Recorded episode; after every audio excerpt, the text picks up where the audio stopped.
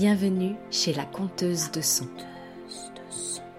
Entrez, mettez-vous à l'aise.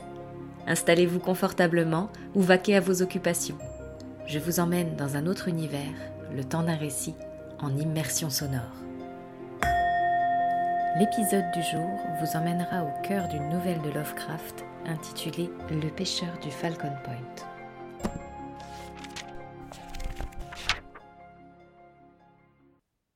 Chuchote bien des choses sur Enoch Conger, le long de la côte du Massachusetts où il a vécu. Certaines ne sont abordées qu'à voix basse, avec mille précautions. Des choses extrêmement étranges que les marins d'Innsmouth colportent d'un bout à l'autre de la côte, car c'est à quelques kilomètres de ce port qu'ils vivaient, au Falcon Point, le cap du Faucon ainsi nommé parce qu'on peut voir, à l'époque de la migration, les pèlerins et les émerions. Parfois même les grands gerfaux, survoler ce doigt de terre reculé pointé sur la mer. C'est là qu'il a vécu. Puis, on ne l'a plus vu. Mais personne ne peut dire qu'il est mort. C'était un homme de stature puissante, avec de larges épaules, un coffre comme une barrique, des bras longs et musculeux. Jusque dans son âge mûr, il portait la barbe, et ses cheveux longs lui faisaient comme une auréole. Ses yeux, d'un bleu froid, étaient profondément enfoncés dans une face carrée, et lorsqu'il avait endossé la tenue du loup de mer avec son surroi imperméable, on aurait pu croire qu'il avait débarqué d'un vieux schooner un siècle auparavant. C'était un homme taciturne, habitué à vivre seul, dans une maison de pierre et de bois flotté qu'il avait construite de ses mains, sur ce promontoire battu des vents, où il entendait la voix des mouettes, des sternes, de la tempête, de la mer, et la saison venue, des migrateurs partis de lointains pays, qui traversaient le sien parfois si haut qu'il ne pouvait les voir. On disait qu'il leur répondait, qu'il parlait avec les mouettes et les sternes, avec le vent et le martèlement des vagues avec d'autres créatures aussi, que l'on ne voyait pas, et qui proféraient d'étranges sons, comme le cri sourd de grands batraciens inconnus dans les marais ou dans les étangs de l'intérieur. Kanger tirait ses ressources de la pêche, des ressources bien maigres mais qui lui suffisaient. Il jetait son filet de jour et de nuit. Ce qu'il ramenait, il allait le vendre à Innsmouth, à Kingsport ou même plus loin. Cependant, il y eut une nuit où la lune était pleine une nuit où il ne ramena à Innsmouth aucun poisson. Il revint les mains vides, les yeux dilatés et fixes, comme s'il avait regardé trop longtemps le coucher du soleil et en avait été aveuglé. À l'entrée de la ville, il pénétra dans la taverne qu'il avait l'habitude de fréquenter et alla s'asseoir seul à une table où il se mit à boire de l'ale jusqu'à ce que les curieux qui étaient accoutumés à le voir viennent se joindre à lui, et à l'aide de verres supplémentaires lui délient la langue. Mais il ne semblait parler que pour lui-même et ses yeux paraissaient ne pas les voir. Et il dit qu'il avait vu une grande merveille cette nuit-là. Il avait jeté son filet près du récif du diable, à plus d'un mille au large d'Innsmouth, et ramené beaucoup de poissons, et quelque chose de plus. Quelque chose qui était une femme, tout en n'étant pas une femme. Quelque chose qui lui parlait comme un être humain, mais avec les gutturales d'une grenouille accompagnée d'une musique flûtée comme celle qui s'élève des étangs au printemps. Quelque chose qui avait une large fente comme bouche, mais des yeux tendres, et qui portait sous la longue chevelure qui tombait de son crâne des stries ressemblant à des branchies. Quelque chose qui implorait et plaidait pour sa vie, et lui promettait de sauver la sienne si jamais un jour il en avait besoin. Une sirène suggéra quelqu'un en pouffant. C'était pas une sirène, riposta Enoch Conger. Elle avait des jambes, mais ses orteils étaient palmés. Et elle avait des mains, mais ses doigts étaient palmés. Et la peau de sa figure était semblable à la mienne. Mais son corps portait la couleur de la mer. Ils lui rirent au nez et en firent des gorges chaudes. Lui ne les entendait pas. Il n'y en avait qu'un dans le nombre qui ne riait point car il avait entendu d'étranges histoires sur certains faits connus des vieilles et des vieux d'Innsmouth, et remontant à l'époque des clippers et de la route du commerce des Indes. des mariages entre les hommes d'Innsmouth et des femmes de la mer qui avaient eu lieu dans les îles du sud du Pacifique et de surprenants événements survenus au large d'Innsmouth. Il ne riait pas, mais écoutait avec attention et plus tard, il s'esquiva furtivement sans avoir dit un mot ni pris aucune part aux moqueries des autres. Enoch Conger ne le remarqua pas plus qu'il n'entendit le harcèlement grossier de ses compagnons de beuverie.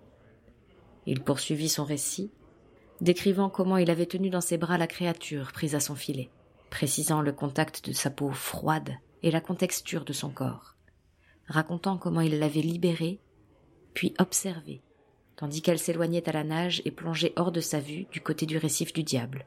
Ce sombre récif, pour réapparaître plus loin, agitant les bras dans sa direction avant de disparaître, cette fois pour de bon. À partir de ce soir-là, on vit rarement Enoch Conger à la taverne. Lorsqu'il y venait, il s'asseyait tout seul, évitant ceux qui auraient pu l'interroger sur sa sirène, ou voulu savoir s'il lui avait fait des propositions avant de la libérer. Redevenu taciturne, il parlait peu, buvait son ale et s'en allait. On savait pourtant qu'il ne pêchait plus au récif du diable.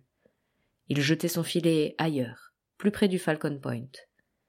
Et bien que soupçonné d'avoir peur de revoir la chose qu'il avait attrapée dans son filet cette fameuse nuit de pleine lune, on le voyait souvent immobile sur le promontoire, fixant au-dessous de lui la mer, comme s'il guettait l'apparition d'une barque à l'horizon, ou plutôt comme s'il attendait anxieusement ce lendemain qui paraît toujours imminent mais n'arrive jamais, pour les rêveurs du futur, ni même pour la plupart des hommes, quoi qu'ils attendent de la vie.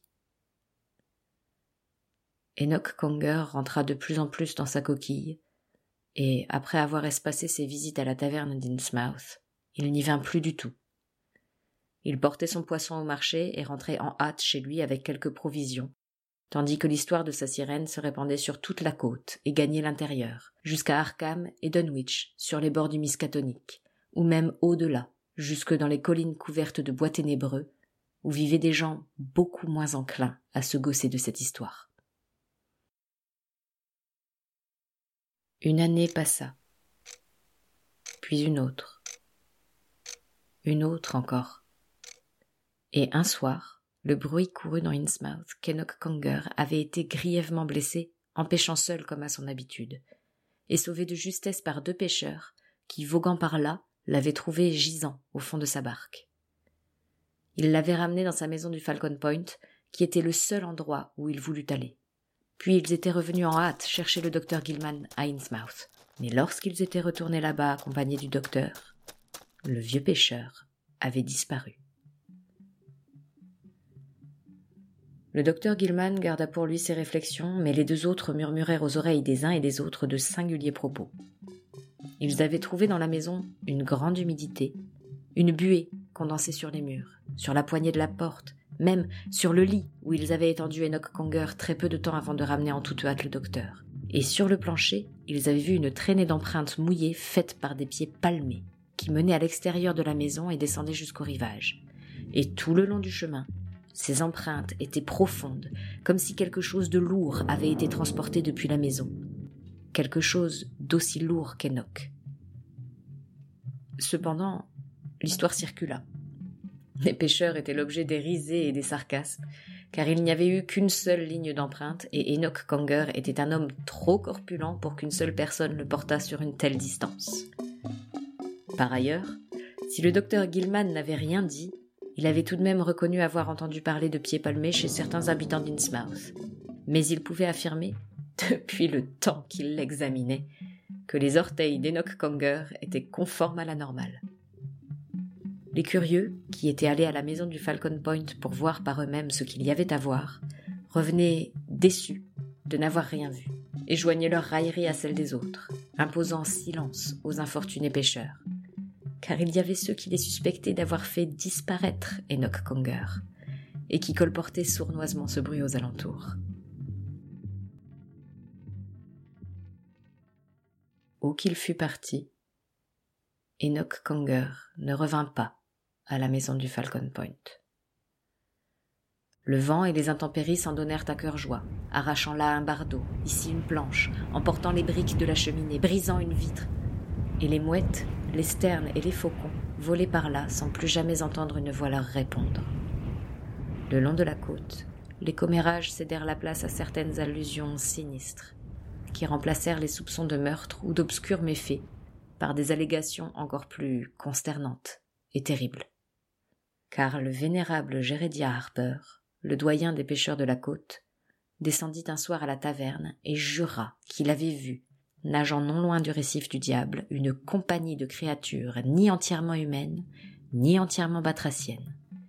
Des êtres amphibies, qui fendaient l'eau en partie à la manière d'hommes, en partie à la manière de grenouilles, une compagnie de plus de quarante individus, mâles et femelles. Ils étaient passés devant son bateau, raconta-t-il, brillants dans le clair de lune, comme des spectres remontés des abysses de l'Atlantique, et semblaient chanter un hymne à Dagon, un hymne de gloire. Or parmi eux, il en fit le serment. Il avait vu Enoch Conger, nageant avec eux, comme eux, et sa voix aussi s'élevait en de sombres louanges. Dans sa stupeur, Jérédia Harper l'avait appelé de toutes ses forces par son nom, et Enoch s'étant retourné pour le regarder, il avait vu son visage. Puis toute la troupe, Enoch Conger compris, avait plongé sous les vagues et n'était plus remonté. Mais on dit qu'ayant colporté cela à la ronde, le vieil homme avait été contraint au silence par des membres du clan Marsh et Martin, qui passaient pour alliés à d'étranges habitants des mers. Harper ne prit plus jamais la mer, car il n'eut désormais plus besoin d'argent, et les hommes qui étaient avec lui tinrent eux aussi pour toujours leur langue. Longtemps après, par une autre nuit de pleine lune, un homme jeune, qui avait connu dans son enfance Enoch Conger et se souvenait de lui, revint à Innsmouth. Il raconta qu'il avait pris la mer avec son fils et avait doublé le Falcon Point sous la pleine lune, lorsque soudain, devant lui, avait surgi de l'eau jusqu'à la taille un homme nu, si près de lui qu'il aurait pu le toucher de sa rame un homme qui se tenait dans les vagues comme s'il avait été soutenu par d'autres, un homme qui ne le voyait pas, mais regardait uniquement en direction des ruines de la maison du Falcon Point, avec dans les yeux une nostalgie profonde. Un homme qui avait le visage d'Enoch Kanger. L'eau dégoûtant de sa longue chevelure et de sa longue barbe scintillait sur son corps, mais restait sombre là où, derrière les oreilles, il semblait pourvu de grandes fentes dans la peau. Puis, aussi soudainement et imprévisiblement qu'il était apparu, il avait de nouveau plongé dans les flots. Voilà pourquoi, le long de la côte du Massachusetts, près d'Innsmouth, on chuchote bien des choses sur Enoch. Et certaines ne sont abordées qu'à voix basse.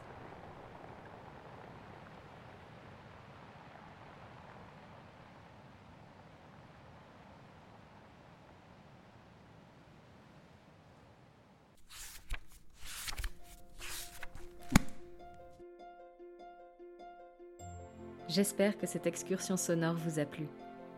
Vous souhaitez échanger à propos de l'épisode du jour? Retrouvez-moi sur mon compte Instagram, at some sprinkle of hope, le lien est dans la description, ou avec le hashtag la conteuse de son. Je vous donne rendez-vous dans deux semaines, le vendredi, pour une immersion dans une autre histoire. Et n'oubliez pas, je compte pour vous et je compte sur vous.